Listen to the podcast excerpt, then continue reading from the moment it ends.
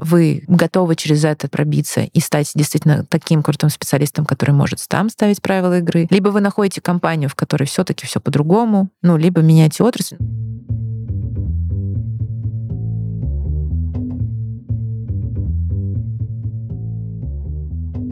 Привет! Я Юра Агеев, и это 285-й выпуск подкаста Make Sense. Вместе с гостями подкаста мы говорим о том, что играет важную роль при создании и развитии продуктов. Люди, идеи, деньги, инструменты и практики. И сегодня моя собеседница Александра Клименко. Мы поговорим о том, что для руководителя значит работать с эмоциями. Как и самое главное, зачем – понимать, какие эмоции могут переживать коллеги и сам руководитель, и почему этот навык, если его не развивать, может мешать развитию карьеры. Обсудим, как слушать людей, чтобы слышать, и прямо в подкасте разыграем несколько сценариев из ежедневного общения на работе. Поговорим о навыках коммуникации в конфликтах и переговорах и о том, как обратная связь может помогать и в общении с руководителем, и при решении спорных ситуаций. Подкаст выходит при поддержке конференции по менеджменту продуктов Product Sense. Наша следующая конференция состоится 5 и 6 сентября 2024 года в Москве. Саша, привет. Привет. Расскажи немного про себя, пожалуйста. Меня зовут Александра Клименко, и я SEO Soft Skills Lab. Я в прошлом продукт, в прошлом консультант, а сейчас основательница и руководительница своей компании, которая занимается обучением и изучением коммуникаций. Мы себя называем еще технологичной школой или технологичной лабораторией по изучению коммуникаций, переговоров, конфликтов и, в общем, всех скиллов, связанных с тем, когда люди взаимодействуют друг с другом. Почему коммуникации? Как они вообще стали интересом в твоей жизни? Потому что я знаю, ты давно, уже лет 10 или даже там что-то около этого? Да, это, знаешь, было действительно очень долго, может быть, хобби, может быть, какой-то частично параллельный интерес. Очень органично всегда казалось, что раз я хочу развиваться в менеджерском треке, а я очень быстро поняла, что мне нравится быть в IT-среде, мне нравятся программисты, мне нравится код, но ну, не сами люди, а что они делают. Но люди тоже классные. Это с одной стороны. С другой стороны, мне казалось, что вроде как всей этой работы, которая тогда, особенно когда ты только начинал, и когда это все только начиналось, довольно такая была аналитичная, интровертная, можно даже сказать, самостоятельная. Мне не хватает, я хочу еще и быть чем-то, что там, создает дополнительную ценность. Сейчас mm. бы я сразу в одиннадцатом классе сказала, что хочу быть продуктом. Вот. А тогда я этого еще не знала, и, значит, я искала, думала. И, собственно, вот я, наверное, одна из редких людей, мне так кажется, которая пошла в университет с пониманием, чему я буду учиться, зачем, что я хочу в работе работе. И я, когда пошла на работу, я первые несколько лет, да, собственно, и сейчас, реально использовала свое университетское образование. То есть я пошла на бизнес-информатику, и, ну, наверное, процентов 70 mm. того, что там было, оно реально мной используется. Чудеса вообще какие-то. Да, просто, знаешь, продумала заранее. Ну и, собственно, возвращаясь к вопросу о коммуникациях, да. сразу было понятно, потому что сначала это был какой-то трек аналитика, и было понятно, что там нужно очень много коммуницировать. И угу. еще тогда вот было, что мы переводчики с бизнеса на программистский mm. язык. И там очень много коммуникаций. Ну да, продуктам часто приходится объяснять сложное на человеческом. О да, о да. У нас тема разговора, какие навыки мешают. Ну, продуктам, да, я думаю, в целом, вот уровнем, да, там, ми-2 сеньора двигаться дальше по карьерной лестнице. Ну, наверное, какие навыки стоит развивать и... И это тоже. А, какие навыки мешают, да? Да, какие навыки мешают, это... Какие навыки мешают? А было бы, кстати, интересно. Какой навык может мешать? А? Эм, ну, я вообще не могу сказать, что какие-то прям навыки мешают. Есть какие-то ошибки систематические, которые действительно раз за разом тебя приводят в какие-то проблемные ситуации. Есть какие-то паттерны поведения, которые хорошо бы исправить. Опять-таки, когда я там занимаюсь учениками, учениками, я сразу, знаешь, все такие, сейчас меня переделают. Такая, нет, Хм. Нормально все будет. Я просто хочу объяснить, к чему приводят те или иные ваши решения, установки, последствия. И дальше вы уже с пониманием, я уже начинаю звучать как психолог, да, но на самом деле это очень похожая история, просто направленная больше вовне. То есть что именно в том, что ты делаешь в коммуникации, с большей вероятностью тебя приведет к какому-то результату, который ты хочешь. А что с меньшей? То есть видишь, я даже... Что приведет к провалу? А что приведет к провалу? Ну, опять-таки, никогда не говори никогда. Всегда есть, может быть, узкие кейсы, где даже там самое жесткое давление, вот ужасные да. вообще вещи, да. которые ты только можешь представить, вообще самые страшные. Полностью насильственное общение. Да, насильственное общение — это вообще наша любовь, и мы можем много кейсов рассказать, где именно оно решало прекрасные ситуации. Mm. Сейчас половина слушателей такая, стоп, я не хочу это слушать. Да, слушай, да мы же с тобой тоже это обсуждали на тему коммуникации во время плавания на mm-hmm. яхте. Там же не то, что насильственная, но это директивная коммуникация. Mm-hmm. Когда mm-hmm. у тебя особенно какая-нибудь критическая ситуация, там все превращается в матерные и прочие языки и так далее, и так далее. Но, опять же, это все очень сильно зависит. К менеджерам, к нашим давай. Да, мы не на яхте, не надо, к сожалению. Да, им, им да. не надо решать э, сложные ситуации где-то в море, но все-таки. Давай тогда говорить действительно о навыках, которые стоит развивать угу. для того, чтобы двигаться вперед. У меня первый в списке стоит работа с эмоциями. Угу. Что? Давай, давай сначала дадим определение прежде чем вдаваться в подробности, ты знаешь ли, что значит с эмоциями? Что я могу с каменным лицом э, сидеть, э, когда меня ругают, или наоборот, понимать, что кому-то плохо, когда я повышаю голос или еще что-то? А можно я, наоборот, прежде чем дать определение, тебе предложу ответить на мой вопрос? Давай. Вот прям ситуативно, но может случиться с каждым. Представим себе, это прям ситуация минус 15 минут, пока я к тебе ехала. У тебя есть проект, который уже немножечко запаздывает. То есть в целом пока все еще не совсем плохо, но немножечко запаздывает. И понятное дело, что некоторое количество сотрудников за него горят больше, кто-то может быть меньше, а кто-то, как обычно, приходит на работу к 12 и То делает... Есть, Давай, для протокола он еще не пришел на работу. Да-да-да, он еще, он еще не пришел на работу, этот человек. Вот, он только проснулся, у него в целом все спокойно. И на самом-то деле он тоже, естественно, хотел бы, чтобы проект удался и так далее. Да. Но для очень многих он выглядит как такой расслабленный чувак. Которому да. ничего не интересно. Да-да-да. И представим, что один из э, сотрудников звонит ему и там что-то у него там начинает спрашивать. Ну, представь, человек встал, человек там еще пока что какое-то свое свободное время. Вот, видимо, они так договорились, что он там встает в 12. И он э, говорит, нет, подожди, ты все неправильно делаешь, я сейчас, значит, э, сам приду и все сделаю. И в ответ, значит, он получает, ну, что можно в этой ситуации сказать? Да, блин, если бы ты здесь был, у нас бы, наверное, и проблемы Мы не на было. на работе с 10 утра. Да-да-да-да-да. Вот ровно этим тоном, вот ровно вот в этой ситуации. Как ты бы поступил на месте человека, который встал в 12 утра? Что бы ты ответил? Я-то понимаю, что вопрос с подвохом. Блин, я давно не был на неруководительской позиции. А так мы даже не говорим, что это руководитель. То есть это вполне Нет, потому что мне, ситуация со, с мне сложно, ну вот сложно представить с коллегами. ну ладно, давай. Ну, подожди, ну давай, соберусь. смотри, конференция, как бы все паникуют, там, значит, э, микрофон не Ну, сработал, ну. спикер не приехал, что-то там Ну, произошло. У меня работа а- такая, сохранять спокойствие в этот момент. Так, ну, Ну, и что я ты скажешь? максимально, ну, что я могу сказать? Ну, слушай, ну, давай представим, что я в курсе того, что происходило, да? Я знаю, что вы уже часа полтора-два пытаетесь решить проблему. Я понимаю, что мне еще надо 15 минут, и я все сделаю. И, скорее всего, за эти 15 минут ничего критического не должно произойти, раз прошло уже несколько часов. Так если ты знаешь, что мы полтора часа все это делаем, то где ты был вообще? Ребят, мы договорились, что мой рабочий день начинается в 12. Заканчивается зато он попозже, чем у вас. И потом, ага, и ты когда- вечером сидишь и в игрушки играешь, да? Ну, нормальная Ну, ситуация, ты же Юр, ну, знаешь, что я молодец. делаю. Я сейчас сыграла Да, ты вообще вот- провокатор? Если что, я в жизни не такая, я на всякий случай, как бы я дисклеймер не сделала. Юра может подтвердить, он меня много лет знает. Я, по крайней мере, очень хорошо скрываюсь. Все так, все так, так. Вот скажи мне, пожалуйста, когда на тебя вот так нападают, у тебя вообще какое ощущение? Ну, неприятненько. Как, Неприятненько. как ты относишься ко мне как к коллеге? Ну, уже с некоторым напряжением, я Мгм. должен сказать. А у нас только 10 минут записи подкаста.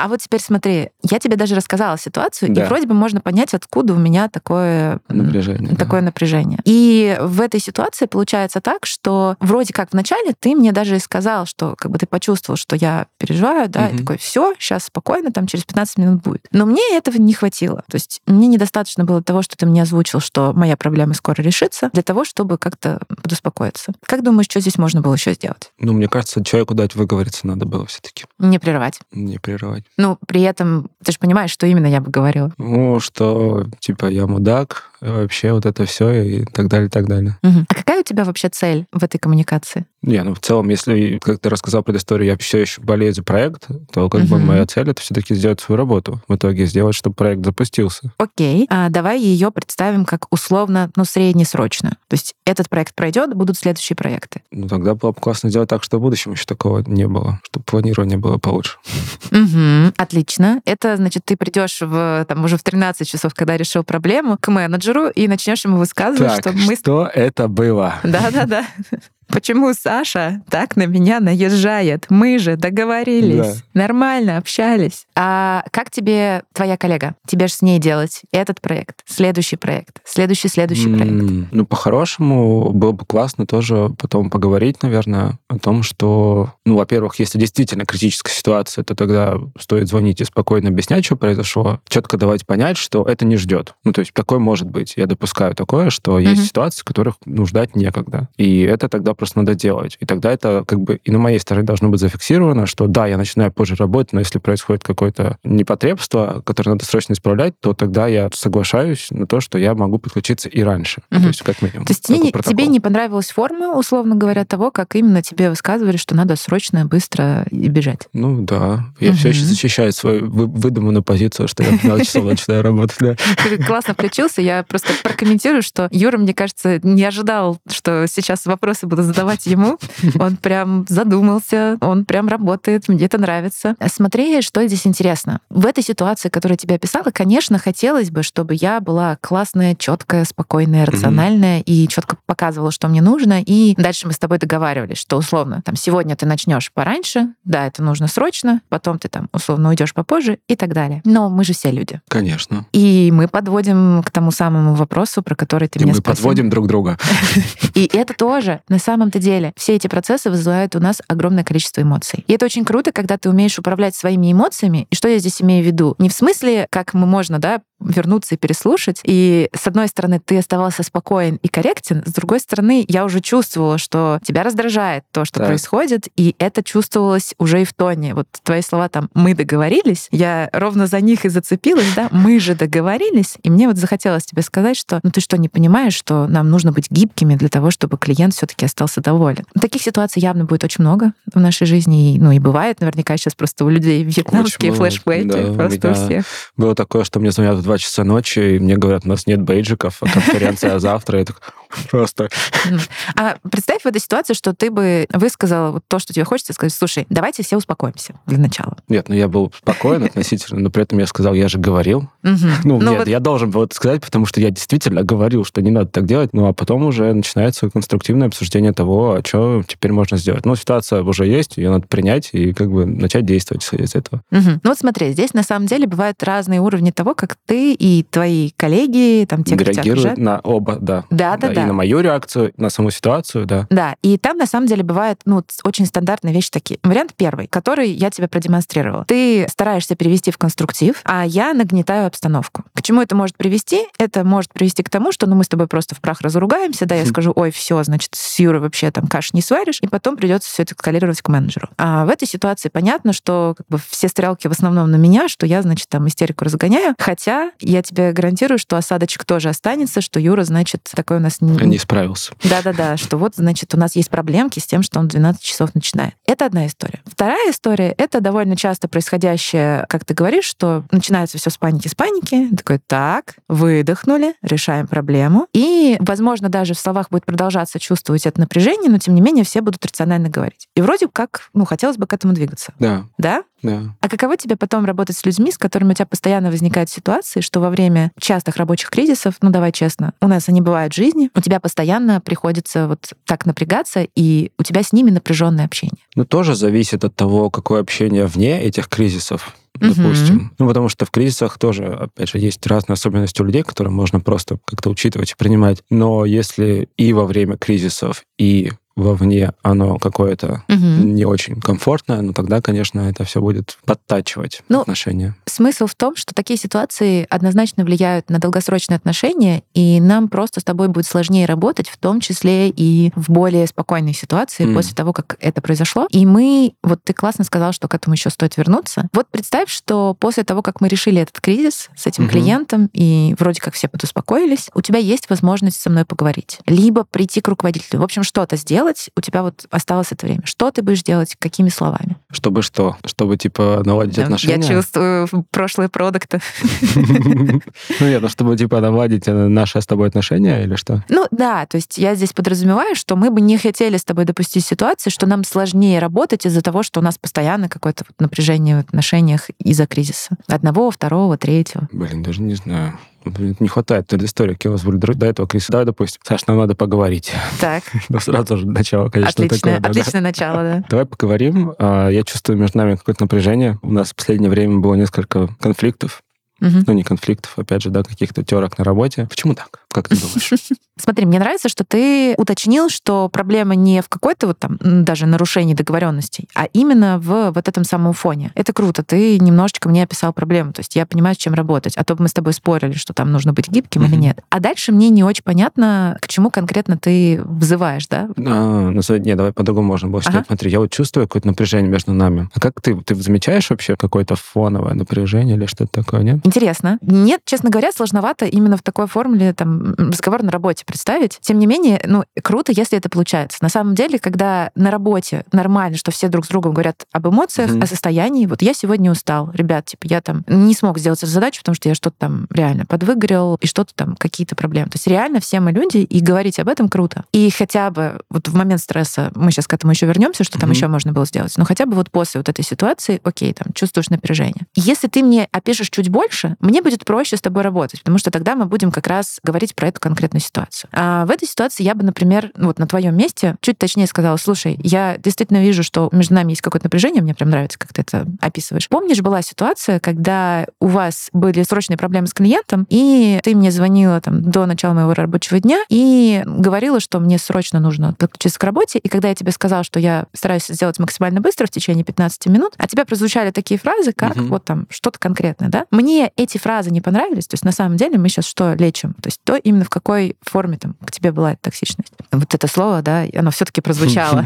Мы избегали его как могли, но оно пришло. Ну, давай, допустим, там назовем это так, что вот не понравилась форма. И я бы еще добавила, что я понимаю, что ситуация с клиентом, она нервная. И наверняка вы переживали, что клиент может уйти Обидеться, уйдет, обидеться, да. возмутиться, будут какие-то последствия. И, честно говоря, мне бы хотелось, чтобы в следующий раз вместо того, чтобы делать то, что для меня выглядело как нападение, что я там поздно начинаю работать или не гибкий и так далее, ты бы мне говорила о том, что тебе важна и срочна эта ситуация. Мне тогда было бы проще сказать тебе, что я уже делаю максимально все возможное Мгм. и хочу быстро подключиться к работе. Ну, То есть, не знаю, там 15 минут именно компьютер загружается. Мгм. Вот ты так «М-м», сказал, у тебя прям инсайт. Поделись инсайтом. Не, ну если вот э, про, опять же, да, вот коммуникацию проблем, мне просто вот ситуация с клиентом, она мне достаточно близка, потому что я именно через это старался, например, на работе когда-то давно в стрессовых коммуникациях, ну, объяснять, почему это важно. Потому что понимание, Мгм. ну, как бы у меня уже было понимание того, что коммуникация через так, блядь, быстро собрались, сделали,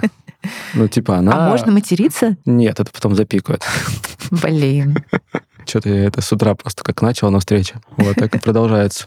Там это просто для красного словца было, давайте. Мгм. Но тем не менее, вот, эта коммуникация не сильно эффективна. Ну, то есть она эффективна с определенным, с определенной группой рубль- э, рублей, с определенной группой людей, с которыми у тебя уже есть какие-то близкие отношения, которые понимают, что если ты так общаешься, то это значит, ну, действительно что-то важное и срочно там серьезно происходит. Но со всеми такие отношения не построишь, достаточно близкие на самом деле отношения. Коммуникация через, например, то, что вот у нас есть клиент, у него проблема, и если мы сейчас ее не решим, то, с одной стороны, это не первая проблема с этим клиентом, Мгм. и повторяющиеся проблемы, скорее всего, в конце концов, приведут к тому, что он идет. Во-вторых, это наша репутация, а у нас как бы продукт, он бизнесовый, там, и так далее, и так далее. И через это как бы донести до людей важность вообще всего происходящего. Мгм. И это по опыту помогало включить людей в работу, особенно, вот, например, в ситуации, когда кто-то или удаленно, или еще не пришел, или сейчас у меня там 20 задач в бэклоге, подождите, я сейчас это Мгм, сделаю. Ну, мгм, то есть мгм. вот такое вот. Поэтому, да. Круто. То есть э, тебе понравилось тот совет, который мы условно даем вот этой вот нервной девушке, которая тебе звонит? А, То есть это как раз переход с эмоционального на человеческо-бизнесовое, но при этом с сохранением. Класс. Мне нравится, что получается, как будто есть такое эмоциональное нервное, да, есть Да. прям совсем рациональное конструктивное, Да. А вот есть какое-то, будем называть человеческо-бизнесовое. Круто. Теперь давай еще чуть-чуть. Мне еще интересно, а как ты думаешь, что можно было бы в моменте сделать тебе, мы все-таки тебя поставили как этого человека, который 12 Ну часов вот. проснулся, чтобы было проще решить эту ситуацию прямо в моменте. С кем? С клиентом все-таки или между коллегами? Между коллегами, да. Ну вот я уже вначале говорил, дать человеку высказаться, но уточню. Наверное, здесь было бы важно дать человеку прокоммуницировать, почему это именно ему и именно сейчас важно. И для этого нужно было бы что-то спросить. Я пытаюсь понять, что спросить. О, типа, класс. если спросить, почему это важно, такой вопрос, который может отдачей, мне кажется, прилететь потом. Как это почему важно? В смысле? Ты что, не понимаешь? Ну вот э, что-то типа того надо да, как-то. А кажется. попробуй наехать на меня. Ты мне звонишь. Я в 12 часов проснулась, и ты мне звонишь, и у тебя Ну, что-то ну, срочное. начинается. Саш, привет. Привет! Как дела? Смотри, у нас через 20 минут что-то произойдет очень плохое, важное, а ты еще не на работе. Ну, я не могу доехать. Я знаю, что ты в 12 должна начать работать. Вот они и обязательные люди. Ну, на самом деле, я тебе хотела показать, как раз очень круто, что ты нашел некоторые, знаешь, кусочки формулы. Я бы в этой ситуации спросила, слушай, у меня есть ощущение, что ты переживаешь за то, что я не успею вовремя Да. решить проблему с клиентом. М, И тут есть, мы опять-таки возвращаемся к тому, что это работа с эмоциями. Да? Все это время мы с тобой говорим на самом-то деле про работу с эмоциями с обеих сторон. Ну, еще про дачу обратной связи, еще про понимание, где конкретно там чьи границы лежат, да, но тем не менее. Есть интересный принцип того, что когда ты называешь эмоции, то человек автоматически начинает сравнивать, какое у него сейчас состояние. То есть если я тебе сейчас спрошу, там, что, голоден, выспался, ты автоматически начнешь проверять, а я голоден, а я выспался, что со мной Ну вот, происходит? да, мне тоже кажется, что какое-то считывание должно произойти и, и с твоей стороны, и ну вот про сравнение я не знал. Так. Мгм. И на самом деле, когда... То есть мне было бы круто, если бы человек сразу мне позвонил и сказал, Саш, я понимаю, что твой рабочий день начинается еще не скоро, у нас сейчас очень срочная проблема от клиента, я переживаю, что мы не сможем ее сделать, можем мы, пожалуйста, с тобой договориться, что ты начнешь раньше, закончим позже, Мгм. там что-то еще в этом духе. Я очень волнуюсь, что мы его можем потерять. Опять-таки, у меня есть варианты. Я могу все-таки сказать, что извини, я все равно не смогу, я постараюсь максимально быстро. Либо я могу сказать, что да, давай договоримся, что я пораньше закончу, или что-то еще в этом духе. Для меня это будет очень крутая, полезная коммуникация. Но если так не сложилось, если человек настолько сильно переживает, а это с многими случается, что он даже это не отслеживает, да, я не я, когда голоден, Мгм. вот ровно из этой серии, то я могу этим обращением помочь ему понять, что с ним происходит, и ему будет проще сконтролировать себя, М, когда он понимает, что с ним происходит, четче высказать и уже не бросаться на меня, что как же так, я не понимаю, что это так важно, а именно что говорить о том, что да, слушай, я прям очень волнуюсь, что мы его сейчас потеряем. Можешь, пожалуйста, сделать? Я такая, сорян, не смогу. Я могу только через 20 минут. Окей, что мы можем сделать? Там, да? Дальше пошли рациональный переговор. Можешь ли ты приступить к работе раньше? Ну, то есть, когда речь идет про 15 минут, это одно дело. Когда речь идет, допустим, про 2 часа и другую тайм-зону, это уже довольно интересно, да? И Мгм. можно к чему-то прийти. И мне здесь будет проще. Это то, что мы с тобой говорим про вот работу с эмоциями. И я тебе даже сразу подскажу, что наверняка как бы будет основным аргументом против у людей, которые нас слушают, может быть, даже у тебя Против у кого? вот против того, что Начать работать? против того, чтобы работать именно с эмоциями. То есть говорить А. об этом и так далее. Можно зайти просто с той стороны, что это мы же работу собрались работать. Мы взрослые люди, Да. эмоции надо оставлять дома. Вообще сами умеете, да? Да? Вот. Какие эмоции? Зарплату получает? Получает. Я менеджер? Менеджер. Ну вот смотри, это да, это одно из очень распространенных. Кстати говоря, я встречаю его все реже и реже. А, Потому что ну, плохо работает, да. а, во-первых, оно плохо работает. Еще давай сравним. Ко мне приходят очень разные ребята. Некоторые из них работают в крупных корпорациях, где вообще кровавый корпорат, да, там и какая-нибудь э, маленькая условно-семейная организация, это вообще не одна и та же атмосфера. А Вот. И где-то кажется, что, ну, если он такой весь из себя либо нежный, либо, наоборот, токсичный, ну, то есть либо с ним надо работать с эмоциями, либо он всем рассказывает, как он переживает, то проще его заменить. Ну, мы находимся в ситуации, где это не совсем так на самом деле. Если ты видишь, что какие-то способы взаимодействия с людьми могут сделать их более продуктивными, более эффективными, то как будто бы это круче, чем увольнять и пытаться нанять нового человека, если все остальное тебя устраивает. Ну, в целом, да. Но это вот про, знаешь, как это, поиск Ну, подхода к человеку в каком-то смысле, да? То есть, когда у тебя действительно есть хороший специалист, ну, или там не просто специалист, а, ладно, сотрудник, да, Мгм. ты пытаешься понять, ты можешь так работать Мгм. или нет. Потому что есть условия на вот таком условно эмоционально-психологическом уровне, которые, ну, они не опциональны, они вот просто есть у человека, и все. Ну, понятное дело, что мы здесь э, не говорим про вообще исключительные кейсы. Ты, например, еще упомянул в какой-то момент, что когда у нас близкие отношения с человеком, то вот там много какая коммуникация становится понятной вам обоим. И здесь еще на самом деле реально важны качества человека, что он не принимает ее на свой счет.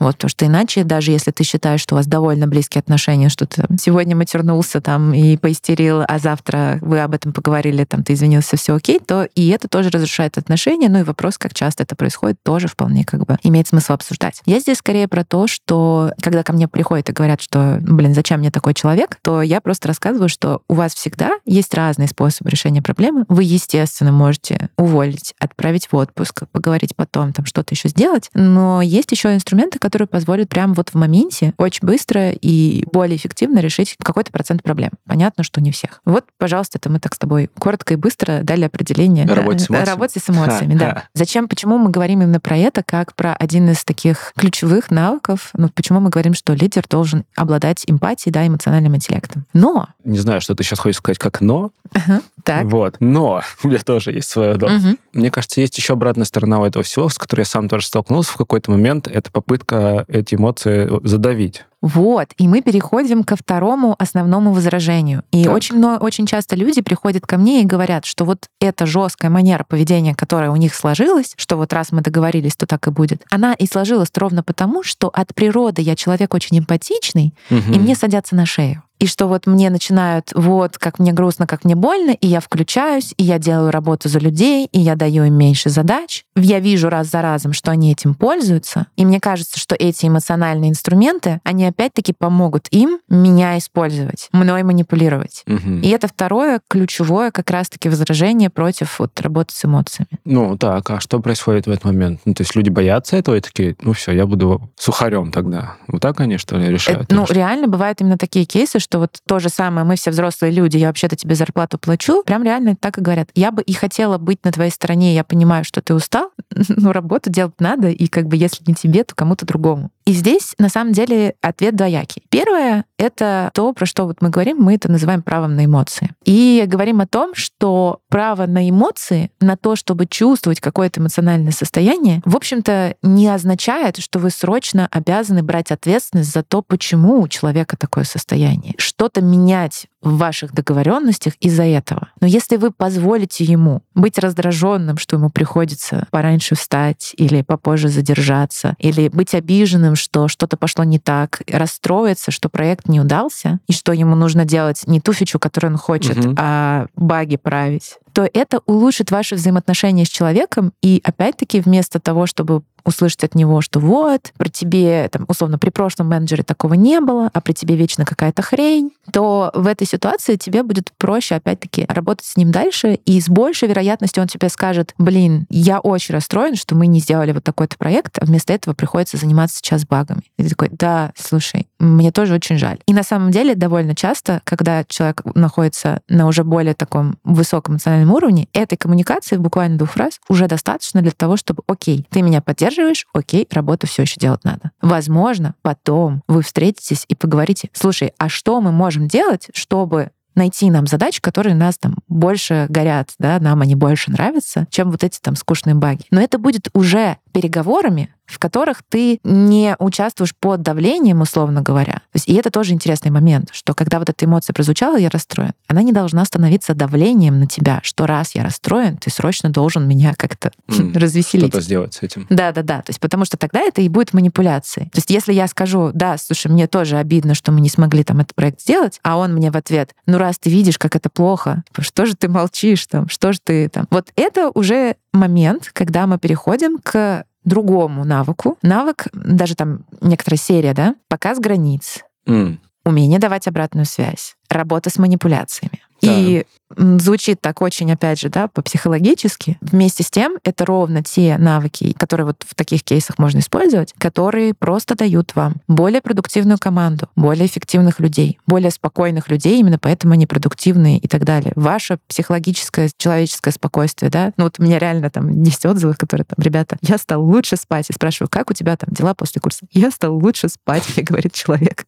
Именно поэтому это не обязательно история именно про психологическую какую-то устойчивость, а больше про понимание, как ты можешь это сделать в коммуникации, во взаимодействии. Давай поговорим, например, про те же самые границы. Потому Мгм. что вот, э, возвращаясь к нашему примеру, да, с работой с эмоциями, вот эта фраза, ну, мы же тут, типа, взрослые люди, мы работу работаем, вообще зарплата, бла-бла-бла, это в каком-то смысле тоже граница. Что ты видишь здесь, какую границу свою человек этим показывает? Вот именно, вот именно, какую границу, как раз границу, которая в советское время звучало «я начальник, ты дурак».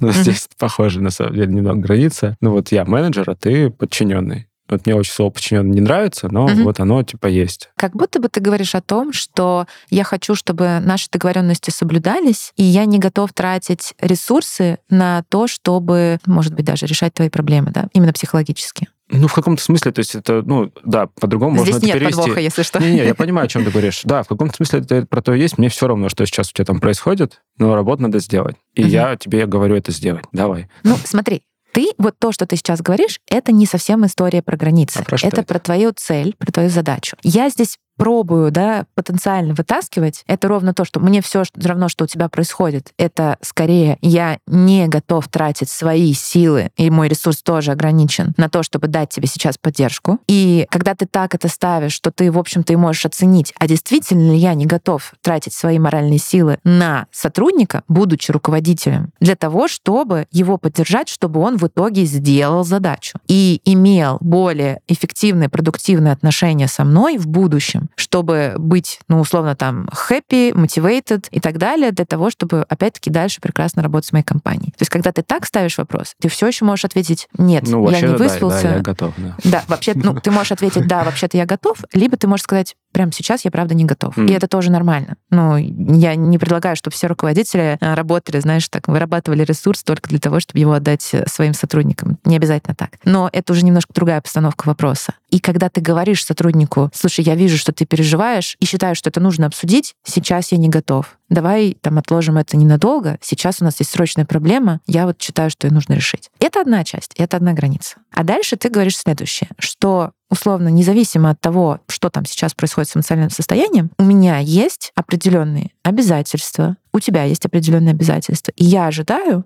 что наши договоренности будут соблюдаться, либо если мы говорим про вот ровно ту ситуацию, которая вне договоренности, да, что я ожидаю от тебя какой-то гибкости, потому что ну, у нас вот такие отношения. Угу. И я считаю, что это окей. И тогда опять-таки возникает вопрос, кто на чью границу наезжает, да? Угу.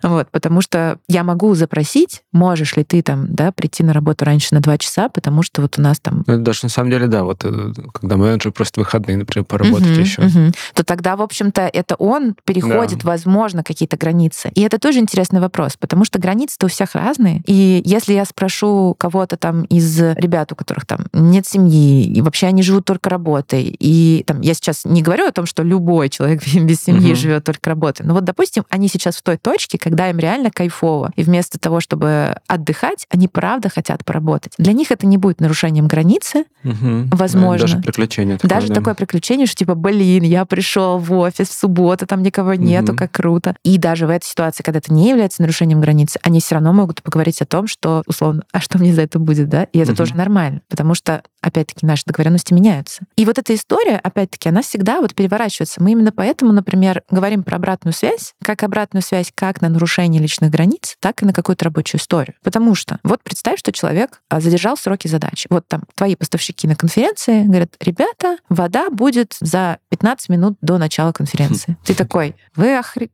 Нели. И уже интересно, где это нарушается какая-то вот там из серии граница, там, когда ты выдаешь им обратную связь, когда, значит, там они тебе говорят при этом, ой, вода приедет за 15 минут до конференции, но вы же не возражаете, да, вы же гибкие, классные, вы сможете подстроиться. Вот, то есть тебе пытаются показать... Представил, да, эту ситуацию? Я тогда действительно так сказал, да.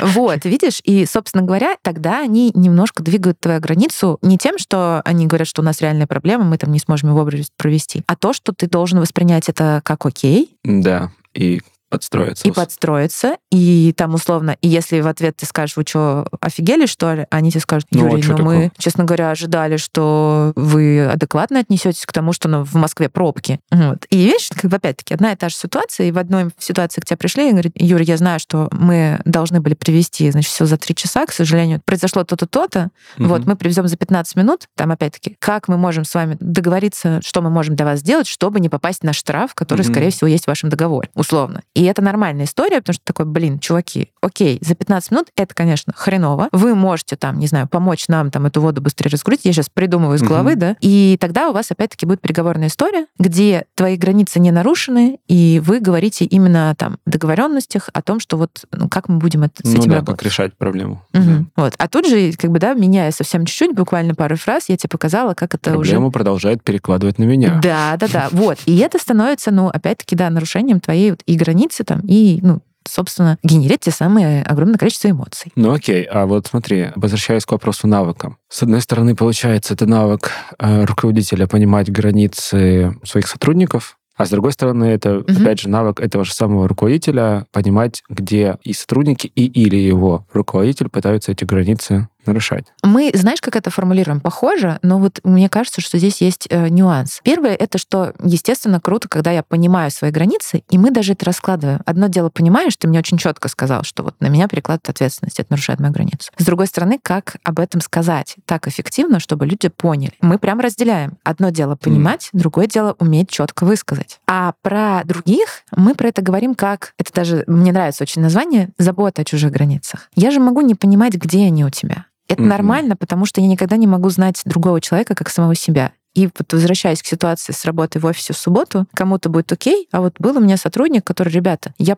как бы вижу, что вы там в субботу вечером, у нас прям реально была заряженная команда, они в субботу вечером такие, я придумал крутую фишку, вот там, значит, они ее обсуждают, и в какой-то момент там кто-то такой э, сделал тег, в Slack, и что-то там тоже задал какие-то вопросы, понимая, что человек не участвует в разговоре, и uh-huh. там в понедельник посмотрит. А он написал, что типа, ребят, я вижу, что вы там обсуждаете, там, условно, субботу вечером. Меня очень напрягает, когда любые рабочие сообщения в Slack приходят, мне сразу кажется, что какой-то аврал, и нужно бежать. Uh-huh. Пожалуйста, не тегайте меня вне рабочее время, а поставьте отложенные сообщения, либо напишите, а я потом все равно прочитаю там за кофе. Uh-huh. То есть, и он прям предлагает какие-то варианты. Либо он может спросить, как мы можем сделать так, чтобы вы продолжили свое обсуждение обсуждение, чтобы вам было классно, а я смог подключиться потом. Он даже может сказать, ребят, мне жалко, что это произошло без меня. Я бы хотел, чтобы мы такие крутые идеи обсуждали в рабочее время, чтобы я тоже мог подключиться. И это тоже нормально. Но видишь, сколько вариантов? И это уже вопрос того, что он, с одной стороны, понимает, что ему напряжно его границы нарушает, а с другой стороны, он может это высказать и высказать разными способами. И команда вместо того, чтобы «фу, какой он душный», она это вообще воспринимает как возможность для какого-то развития, изменения процессов. Ну, и это опять-таки улучшает коммуникацию которая приводит, ну, банально, более продуктивной работе всей команды. А как заботиться, это, собственно говоря, это история про то, что я могу предположить, где находится твоя граница. Использовать вот те самые права, да, которые я могу тебя там предварительно спросить, уточнить, узнать и спросить, окей ли тебе, если не окей, то как бы без проблем. Юр, я знаю, что завтра будет э, работа с клиентом, я знаю, что у тебя работа начинается в 12. Окей ли, если на время, пока мы работаем mm. с этим клиентом, мы переставим твой график на 2 часа вперед? Если нет, если для тебя это неудобно, ты мне скажи, мы будем обсуждать другие варианты. И что здесь еще важно? Во-первых, уже когда я так формулирую просьбу, скорее всего, ты подозреваешь, что я могу сказать там нет, да, ну ты можешь сказать нет, и как бы все окей будет. А если я дополнительно выделяю, что ты имеешь право сказать нет, то это добавляет заботы в том плане, что люди, ну, у нас очень много вот в голове тараканов, и если ты знаешь свои права, и ты там в себе уверен и так далее, то ты такой, не, сорян, ребят, только в 12, не могу. Сотрудник, который горит, и он хочет быть амбициозным, вот у него правда там из серии, что вот он уже и так в 6 утра по своему часовому поясу начинает, а вот его просят в 4. Он и хотел бы сказать нет, но он боится, как это повлияет на клиента, как повлияет на отношение команды к нему, что он единственный угу. некомандный игрок, а как повлияет на отношение руководителя, что он такой неамбициозный, что ему так не важен этот проект и так далее. И когда я ему показываю, вербализирую то, что, смотри, это окей, если ты не готов, мы придумаем какой-то другой вариант, то я тебе минимизирую вероятность того, что вот пойдут дальше манипуляции, а Юр, тебе что, совсем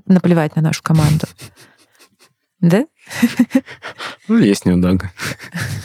Ну вот видишь, как бы это пофигизм здорового человека, и тоже как бы опять-таки с одной стороны окей, с другой стороны, если у меня есть с одной стороны Юра, который откровенно говорит, что ну да, слушайте... Мне не настолько хочется с вами работать, ребят. Да-да-да. И, и знаешь, и это одна из самых страшных манипуляций, которую я, к сожалению, видела не один раз в своей работе. Это когда люди приходят и говорят, слушай, а вот у нас в команде есть одно место на повышение, я не очень понимаю, почему не взяли меня. Вот было там два-три кандидата, угу.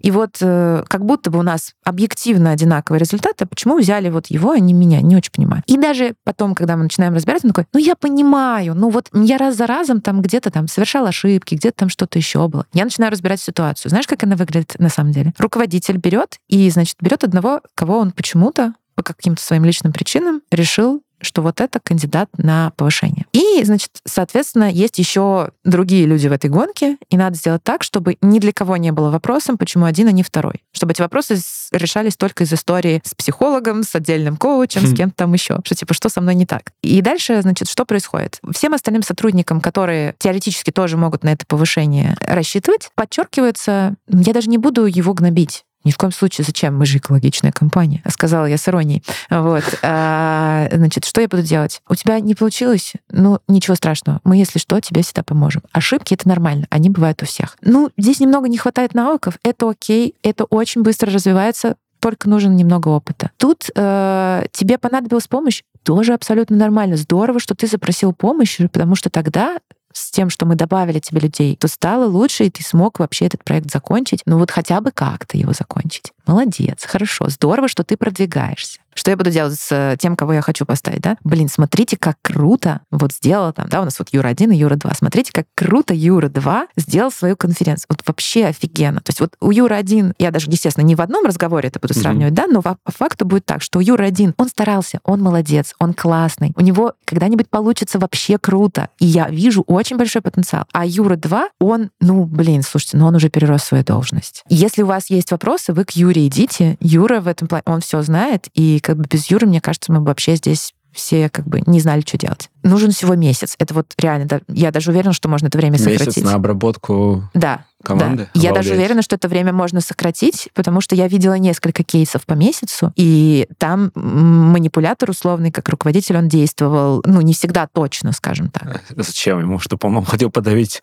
сопротивление на корню или что так, это? А, конечно, тебе, смотри, а на самом деле идея очень логичная. Любое управленческое решение тебе нужно продавать команде. Для того, чтобы команда знала, что мы идем в правильном направлении, чтобы команда угу. была мотивирована, чтобы команда понимала, что у нас становится только лучше. И с этой точки зрения зрения, теоретически тебе и правда хочется, чтобы если ты кого-то из определенного количества людей повышаешь, чтобы ему было комфортнее быть этим повышенным сотрудником, mm. все были бы окей, все бы понимали, что да, мы повысили именно того, кого надо было повысить. Но только методы, которым это достигается здесь, в этой ситуации, да, они questionable, скажем так. Вот. Ну, и так. вот здесь интересная история про работу как раз с социальными ролями, с манипуляциями, с авторитетом. И опять-таки, что ты видишь, Потому что иногда я рассказываю эту историю людям, и они такие, я понял, что со мной произошло два года назад. Хм. Вот это вот натурально, как бы то, что мне говорят. Я понял, почему я уволился из компании. А что, скорее всего, будет дальше делать этот человек? Он какое-то время поработает, но увидит, что у него как бы нет каких-то вот, как будто бы есть такой, да, условный стеклянный потолок или что-то, вот не дают ему почему-то развиваться. Он расстроится, ну и в какой-то момент уйдет. И такие люди на выходном собеседовании, они просто говорят, ну, слушайте, ну, ну что-то вот, ну, не знаю, ну вот как-то вот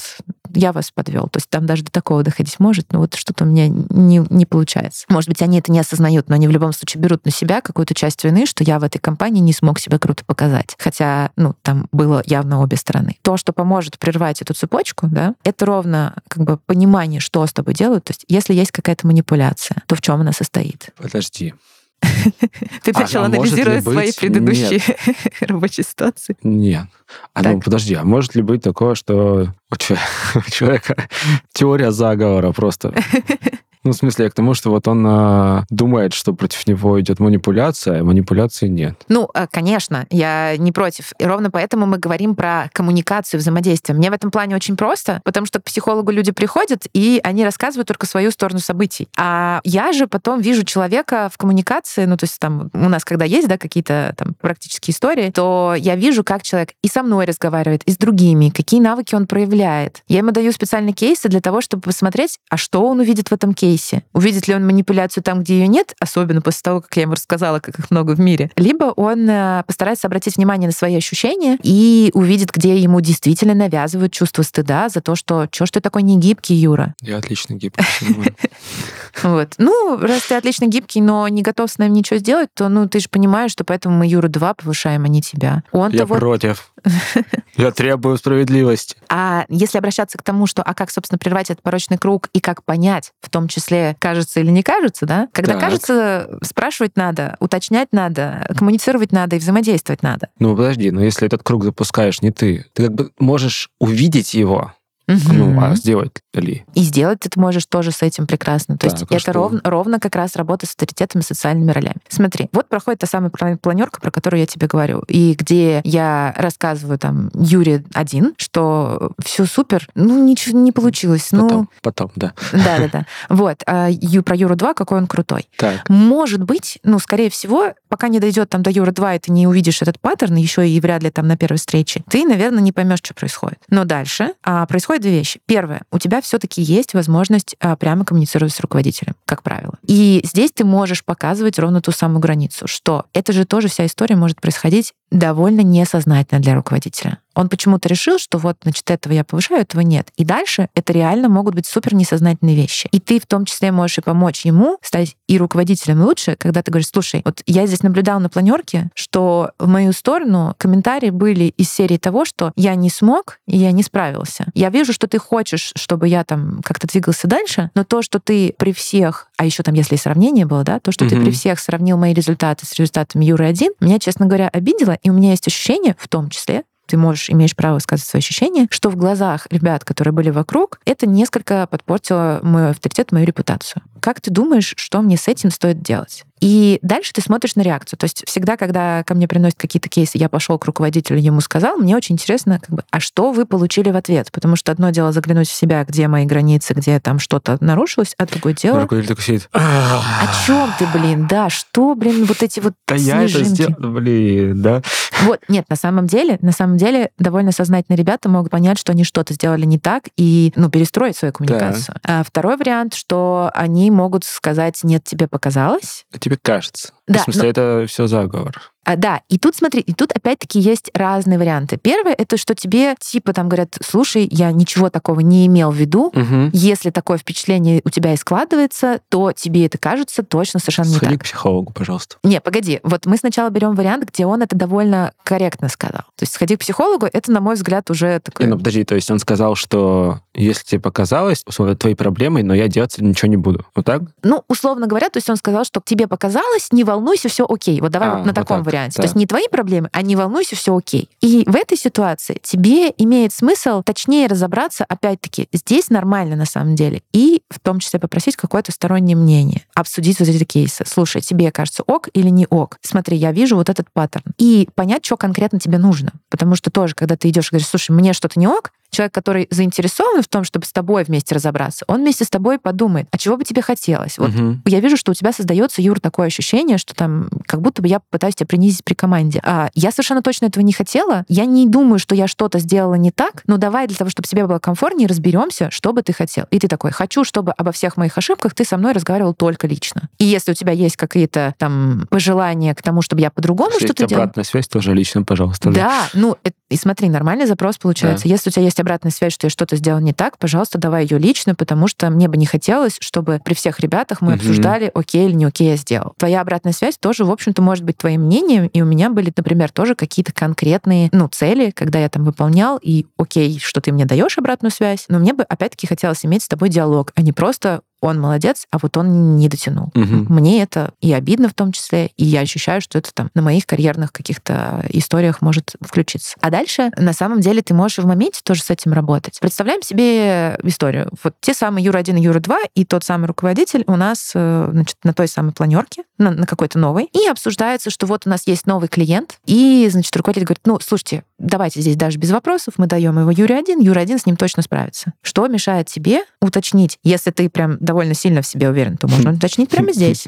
Если нет, то уточните у руководителя. Слушай, меня смущает, что мы прямо сейчас без вопросов говорим, что клиент, который интересен нескольким людям, там, как минимум мне точно, без вопросов уходит к Юре один. И дальше у тебя опять-таки есть варианты. Я бы хотела узнать, чего мне сейчас не хватает, хватает для того, чтобы ты Мгм. говорил без вопросов, этот клиент к Юре 2. Или я бы хотела понять и больше прозрачности хотел бы, чтобы понимать, по каким критериям мы отправляем клиента к одному человеку, а не к другому. И вот она, как бы опять-таки, твое высказывание границ, твое высказывание обратной связи руководителю, и э, которое ты можешь, собственно говоря, там, Вернемся к вопросу руководителя и вопросу, там, не знаю, страха, своего комфорта, проявления этих самых границ. «Мгм, супер, это очень крутой вопрос. Ну, типа, насколько я могу быть уверен, что я не получу ответ «Чё?» А вот здесь смотри, давай сформулируем вопрос. Тебя это волнует именно с точки зрения руководителя? Нет. Ну, в смысле, как, когда э, к руководителю а. идешь, или когда вообще высказываешь что-то про свои границы? То есть, если мы руководителя заменим на коллегу, то тебе будет настолько же Ну, в моем случае, опасно. наверное, в обоих случаях. В Э, обоих. Нет, в смысле, во втором случае. Вот во втором. Ну, то есть, да, и руководитель, и коллега. э, Неважно, да, любое неважно. проявление границы, но типа такое потенциально... Мгм, мгм.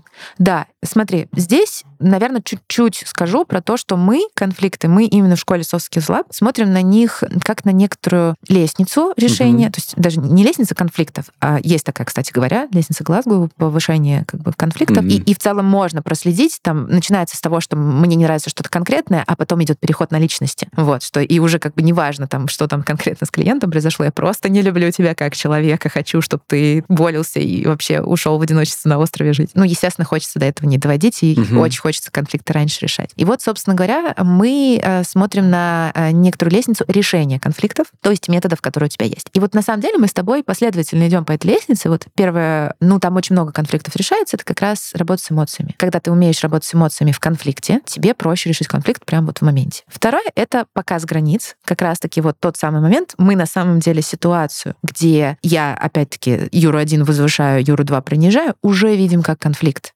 Мгм. Может быть, никому другому это не видно, но я вижу, что мои границы нарушаются, а значит, это конфликт. И его я, вот как тебе предложила, можно попробовать решить показом границ. И очень часто этого тоже достаточно. Такая маленькая заметка про сексизм, что очень многие люди обоих полов выражают, и опять-таки в сторону обоих полов, э, что-то говорят, что звучит сексистски, и чувствительный, в хорошем смысле, человек, который это чувствует и понимает, что происходит, он возмущается, что типа, какого фига отец с ребенком не может прийти в поликлинику, ему скажут, ой, позовите мать, и там просто спросите у матери, она все знает, типа, что вам из серии там...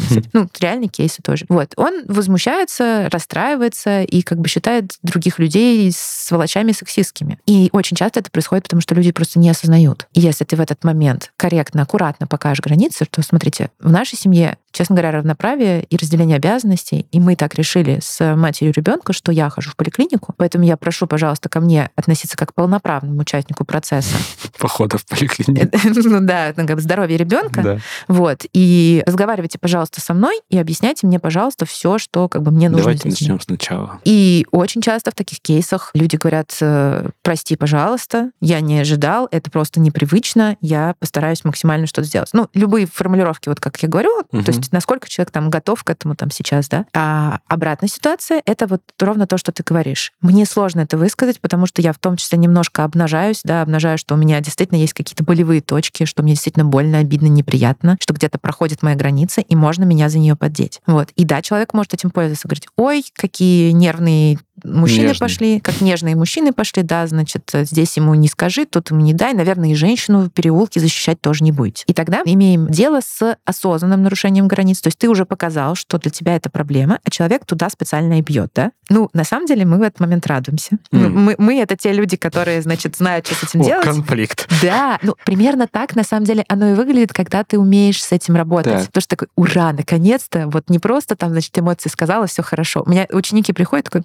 блин, у меня опять неделя без конфликтов была. Я ничего не смог потренировать. И в этот момент мы уже можем более жестко защищать границы. И здесь, на самом деле, это прям искусство, а, в том плане, что есть довольно много методов, а, где ты можешь более жестко, уже не так приятно для второго человека отстаивать эти границы. И прикол в том, что ты уже меньше думаешь об сохранении отношений с ним, если ты готов идти в прямой конфликт с манипулятором, это на самом деле тоже может ему показать, что, о, типа, чувак на равных, он там из серии не плачет в уголок, уголочке, а он угу. готов, ну, условно, файтиться. То есть, знаешь, такая проверка на прочность. Контринтуитивно, и это тоже может улучшить с ним отношения. Mm. Тем не менее, твоя задача, мы сейчас говорим уже про социальные навыки, и твоя задача в социуме показать свои границы, защитить и иметь возможность выйти на другие варианты решения. Например, если твой коллега, когда ты приходишь к нему и начинаешь решать с ним конфликт, говорит, слушай, мне было очень неприятно, когда ты мне позвонил там из серии в 6 утра по моему времени, потребовал, что, значит, из-за клиента, который там что-то там угу. такое,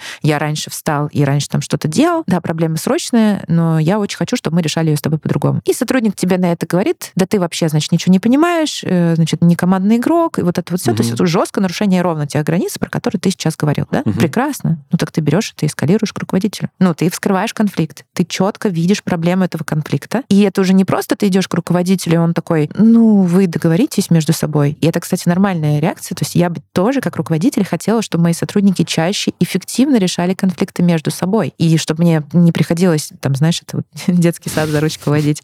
Ну, ну Давайте ну честно. поговорим, да. Да, да, да. Ну, честно, но на это уходит огромное количество времени, и было бы круто, чтобы можно было это время на что-то другое потратить. Над теми же самыми какими-то идеями подрассуждать, и там, как, как вам лучше работу сделать. И если вы можете решить конфликт между собой, мне круто. Но если не решили, либо решили неудовлетворительно, ты услышал вот эту реакцию, такой, так, все, я понял, я с ним больше, типа, за одним столом не сижу, значит, кофе вместе не пью, а вот, а звонить он мне, видимо, так и будет, да, и просто я, значит, буду на него плевать с высокой колокольни. Но для меня это неэффективное решение. Мне реально лучше, чтобы ты пришел ко мне как руководителю ну да, и, и спросил, да, и разобрался. И иногда эта история про спросить совета, да, там как бы если ты ожидаешь, что там я с большей вероятностью скажу, ну вы как-нибудь там разберитесь, ты скажешь, слушай, я попробовал разобраться так, как я считаю возможным, и для меня вот я сделал все, что мог. Посоветуй мне, пожалуйста, что мне сделать еще. Ну, ты с ним поговори просто. Смотри, я уже поговорил. Я вот сейчас душню, но я реально не могу понять, что конкретно я могу сказать в этой ситуации другого, чтобы человек меня понял. И как мы можем дальше вместе эффективно взаимодействовать на задачах без тех конфликтов, которые там ухудшают, в том числе мою работоспособность, нарушают наши с тобой договоренности о начале моего рабочего дня и еще что-то в этом духе. Смотри, здесь вот много говорим про границы, про угу. работу с эмоциями, и это как будто бы, знаешь, на границе прикладной применимости, что ли. С одной стороны, да, так. Ага. а с другой стороны, а где там профессиональный рост закопан? Ты какие классные вопросы задаешь. Вообще, мне очень нравится. Скажи, пожалуйста, подробнее, что тебя смущает. То, что мы много говорим про то, чтобы отстаивать вот э, какие-то там свои права и прочие штуки ну, можно на это посмотреть как как раз-таки на нежелание работать, а вместо этого качать права свои на работе. Очень крутая манипуляция, которая совершенно точно будет использована определенным руководителем. И, собственно говоря, ну, если по-человечески, чтобы вот в голове разделить это, да, то я скажу так, что для меня сотрудник, который умеет отстаивать свои границы, создавать для себя комфортную атмосферу, в которой mm-hmm. он круто и продуктивно работает, задавать вопросы, которые могут казаться неудобными, неприятными, в том числе руководителю, давать руководителю обратную связь, как со мной работать, типа, и инструкции по применению. У меня, кстати, даже ребята некоторые рассказывают, что говорят, мы просим каждого нового сотрудника писать инструкцию по применению. Мне ночью можно звонить, но с утра там, не дай бог, меня можно дергать там во время ланча, но типа там вечером оставьте в покое. И это крутая штука на самом деле. Инструкция по применению. Для меня, и кажется, что по логике получается, что такой сотрудник имеет больше возможностей профессионального роста. Mm. Он выбирает более качественные компании, более крутые коллективы, где его потребности уважаются, а это значит, что он может больше работать ровно над тем, что ну и принесет ему профессиональный рост. Это, знаешь, это история про то, что я не люблю коммуникации вообще-то. Я так долго о них говорю, да, ну то есть мы, мы реально... Приехали, так. Приехали, да. Я люблю работу работать. Я люблю коммуникации именно вот, ну, как бизнес, который я, да, развиваю, как какую-то штуку, которую я несу миру. Мне очень круто от того, что люди приходят ко мне и говорят, ты решила мою проблему. Угу. И это очень классно, ну, огромное чувство удовлетворения. Просто общаться, я ну, люблю с людьми, которые мне нравятся. А просто общаться там, где вместо этого можно работать, мне бы не хотелось. И вообще вся наша школа коммуникации, она построена на том, чтобы мы меньше говорили не о деле и быстрее и эффективнее переходили mm. к крутым вещам. Получается, что это как инструмент уменьшения коммуникации не по делу. Инструмент уменьшения трения. Трение. Инструмент уменьшения, да, вот шелухи убрать, конфликты убрать, проблемы убрать, сложности быстро решить и пойти дальше. Это, ну, вот такая человеческая позиция, да? Это для того, чтобы, если кто-то тоже подумал, что а как же мой профессиональный рост, если я весь из себя такой чувствительный, да. то вот это вот для них. Когда вам подставляют такую манипуляцию и говорят, что вот, Юр, ты последнее время ко мне приходишь, и вот, значит, у тебя конфликт с одним сотрудником. Вот здесь тебе не нравится, как я, значит, обратную связь на планерках выдаю. Вот здесь вот ты, значит, мне ребята говорят, что ты не готов быть гибким, значит, и рано там вставать, да. И вот мне кажется, что действительно тебе не хочется профессионального роста в нашей компании. Да-да-да. А что это такое? Это же манипуляция. Ну и ты берешь и просто по той же схеме те же самые навыки применяешь для того, чтобы работать с этим как с манипуляцией. А что если говоришь, что манипуляция, а человек не отсвечивает, что это манипуляция? Он верит в это. Да, абсолютно крутая тоже история. Например, вот сейчас тебе даже переведу в конкретный пример. Да. Сотрудника просит остаться после работы, и руководитель там говорит, что, слушай, вообще-то это очень важный клиент, и я ожидаю, что ты сможешь остаться, ну, что тебе же важно, чтобы мы Нет, там... Вот это точно уже манипуляция, подожди. А, да, да, да, да. Но смотри, у нас один из методов скрытия манипуляции, и что такое вообще манипуляция, да, это вот когда я каким-то скрытым образом действую на твои эмоции для того, чтобы добиться своих целей и делаю О, все подожди, это скрыто. а вот я вначале приводил пример. Угу. Ну вот когда я пытаюсь прокоммуницировать человеку, почему я считаю, что это важно. Ну человеку может быть не важно, а мне вот важно. Не, смотри, когда ты говоришь конкретно, что тебе это важно, ты показываешь свою потребность. Я хочу, mm. чтобы ты сделал раз, два, три, четыре, пять. Потому что я считаю это важным. Потому что вот так. Да, потому что вот так. Ну и человек, естественно, может отказаться. В этой ситуации, в которой мы с тобой говорим, ой, Юра, тебе кажется не важен твой профессиональный рост. Mm. Я что делаю? Я на самом деле хочу, чтобы ты остался, там, взял на себя больше работы, работу по выходным и так далее, причем желательно без компенсации. Да? Конечно. А, конечно. Вот. И как именно я это делаю? Я даже не рассказываю тебе, какие перспективы гениальные тебя ждут в будущем, что значит, если ты останешься. Я делаю так, проследи внимательно, чтобы тебе стало стыдно этого не делать. Mm. То есть попытка вызвать какие-то эмоции. Стыд, да. страх, mm Чтобы тебе стало страшно, что ты в моих глазах будешь неамбициозным. И что, блин, ну я же тогда повышение не получу. mm Блин, ну значит, надо остаться, пусть мне не хочется. И на самом деле отсюда следует очень логичный вывод, что если ты хочешь, чтобы манипуляция прекратилась, и ты уже находишься на том уровне коммуникации, где тебе недостаточно просто показать свою границу, вот она вот дальше продолжает нарушаться, то ты манипуляцию скрываешь. Я бы в этой ситуации так и сказала. Вот один из методов скрытия манипуляции, да, ты хочешь, чтобы мне стало стыдно, я все таки остался, и вот тут мы переходим к тому, что ты, собственно, задал как вопрос. Есть руководители, которые ответят, да, ну, я считаю, что тебе должно быть стыдно за то, что ты не готов оставаться. Mm. Это происходит редко. Это определенный тип, даже я бы не сказала людей, но, наверное, какого-то, может быть, духа именно компании. То есть человек считает, что это действительно окей, что абсолютно неправильно в этой ситуации не остаться. Mm. И для тебя это прозрачные правила игры, во-первых. Во-вторых, ну, то есть ты сам понимаешь, что как бы готов ли я вообще оставаться в этой компании, если я понимаю, что такие ситуации будут происходить. Я совсем недавно встретилась со своей ученицей, которой ровно была такая ситуация, и она прям начальник из серии каждый раз, когда она уходила, вот так вот на часы показывала, что типа, что-то ты рано уходишь. Я слежу за тобой.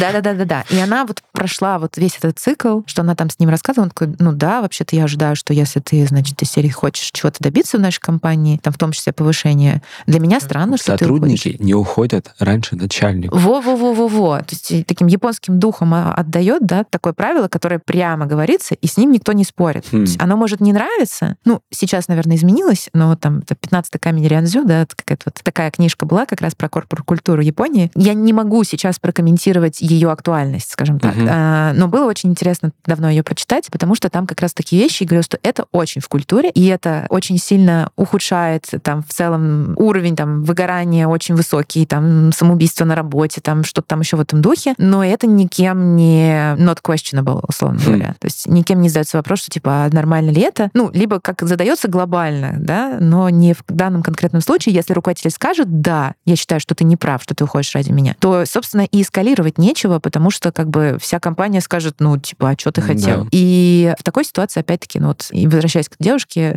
встретила ее там спустя несколько месяцев, радостная, счастливая, говорит, ну, говорит, ты была права, я как только, значит, перешла в другую компанию, где все по-другому, все, значит, наладилось. И вот, пожалуйста, тебе информация. А, либо, соответственно, с большой долей вероятности руководитель хотел это провернуть аккуратно и незаметно для тебя. И тогда варианты. Он просто не понимает последствий, что ты выгоришь, и там, ну, в итоге-то он лишится этого сотрудника. Либо, ну, ему, и тоже так бывает, может быть, пофиг. Бывают более токсичные, ну, прям даже так скажем, вот с наличием таких установок, таких э, коммуникаций компаний, либо отделы компаний. Передаю привет всем продажам, да, это, mm. как правило, mm. довольно сильно токсичная история, потому что довольно много каким компаниям достаточно продажника среднего уровня, держаться за него нет смысла, а выгорает он все равно быстро, и его проще заменить, проще выжить и заменить. Ну, mm. к сожалению, это так. И даже может быть такое, что в одной компании, значит, здесь у нас классные ребята, и для них крутая атмосфера, а в другой, ну, там, в другом отделе у нас там, ну, все не так круто. Это печально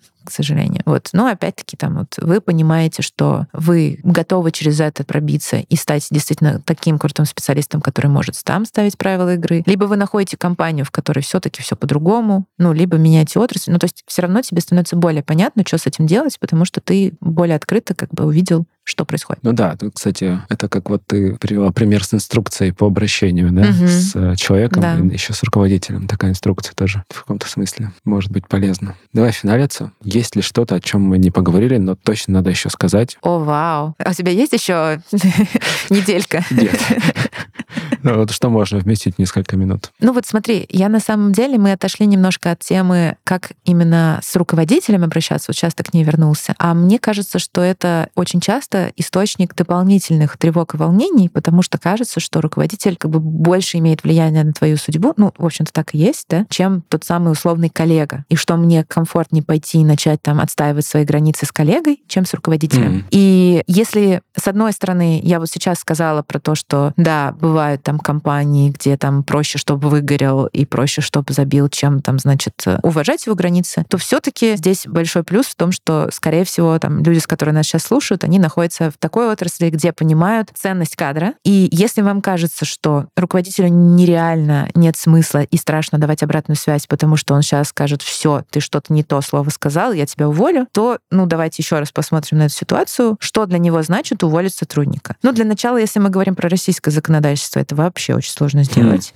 И там скорее будут манипуляции именно серии «ты роста не получишь». Во-вторых, ваш лучший друг — это прозрачность. То есть, опять-таки, какие прозрачные процедуры по росту в компании, там, что конкретно сейчас я делаю не так, что вас не устраивает, как мне вырасти на другой уровень. То есть обратная связь руководителю, что я пытаюсь донести, обратная связь руководителю — это вообще лучший инструмент, который есть для того, чтобы вы быстрее росли, для того, чтобы вы лучше понимали, в какой компании вы находитесь, чтобы вы четче понимали, что от вас требуется. Люди бывают, знаешь, до конца там трех месяцев говорят, вот у меня через два дня заканчивается испытательный срок, как и я, я типа, да, и я типа тогда узнаю, остаюсь ли я в компании, нравлюсь ли я руководителю. Он говорит, а что ты делал предыдущие три месяца? Ну так, сейчас странно прозвучало, да, но, но вот это то, что мне хочется Нет, задать так вопрос. и есть. Это хороший вопрос. Ну, так-то. Да, то есть... Манипулятивно, не знаю. Ну, да, ну то есть, да, э, смысл в чем? То есть меня смущает то, что ты сейчас не знаешь, то есть до этого, на предыдущие три месяца у тебя не было четких сигналов от руководителя и от тебя самого в обе стороны, да, как у нас дела. Хорошо ли я выполняю задачу, все ли мне нравится, все ли мне нравится в компании, все ли мне понятно, понятно ли, куда я иду, выполняю ли я те цели, которые передо мной стоят. Есть ли от руководителя обратная связь, что типа у тебя хорошо раз, два, три, четыре, пять, меня смущает э, 6, 7, 8, но не до такой степени, чтобы мы не могли с этим работать. А вот 9 — это проблема, которая сейчас вызывает вопросы, сможем ли мы с тобой работать дальше или нет. Угу.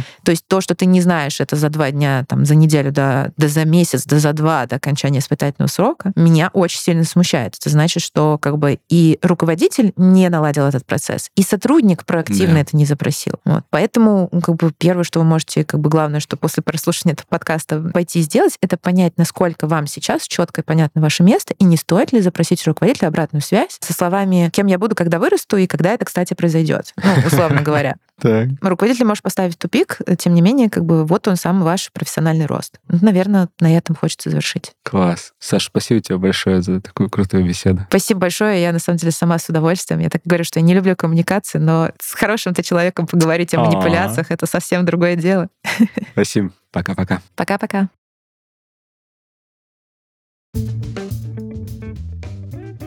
Это был 285 выпуск подкаста Make Sense. Сегодня вы слушали Александру Клименко и меня, ведущего подкаста Юру Агеева. Если вам понравился выпуск, и вы считаете информацию, которая прозвучала полезной, пожалуйста, поделитесь ссылкой на выпуск со своими друзьями, коллегами, знакомыми. Оставляйте комментарии, ставьте лайки в сервисах, где слушаете подкаст. Это поможет большему количеству людей узнать о том, что он существует. Спасибо, что были с нами. До следующего выпуска. Пока.